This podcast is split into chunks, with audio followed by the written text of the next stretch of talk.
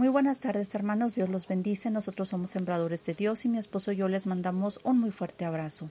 En esta tarde les presentamos un tema que se llama alegría. Si me gustas acompañar con tu Biblia en Salmos capítulo 100 versículo 2, dice la palabra del Señor, servid a Jehová con alegría venid ante su presencia con regocijo.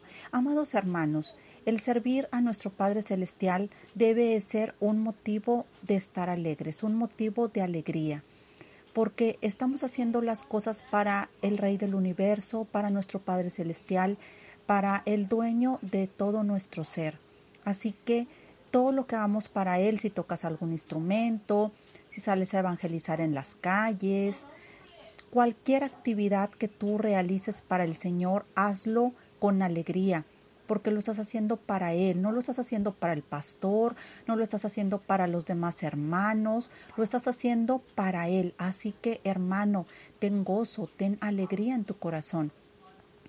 Otro punto importante es de que cuando vayamos a buscar la presencia de nuestro Padre Celestial, lo hagamos también con regocijo. Muchas veces las personas acuden a, congregarse y van malhumorados, van preocupados, van enojados por las actividades del día a día. Sin embargo, amado hermano, disfruta ese momento que acudes a buscar la presencia de nuestro Padre Celestial. Regocíjate en la presencia de nuestro Padre Celestial.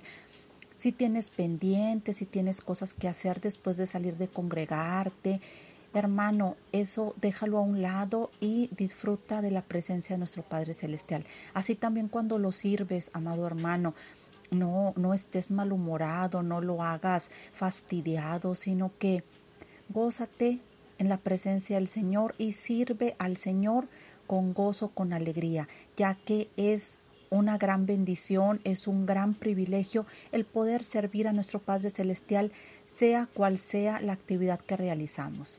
Dios te bendice.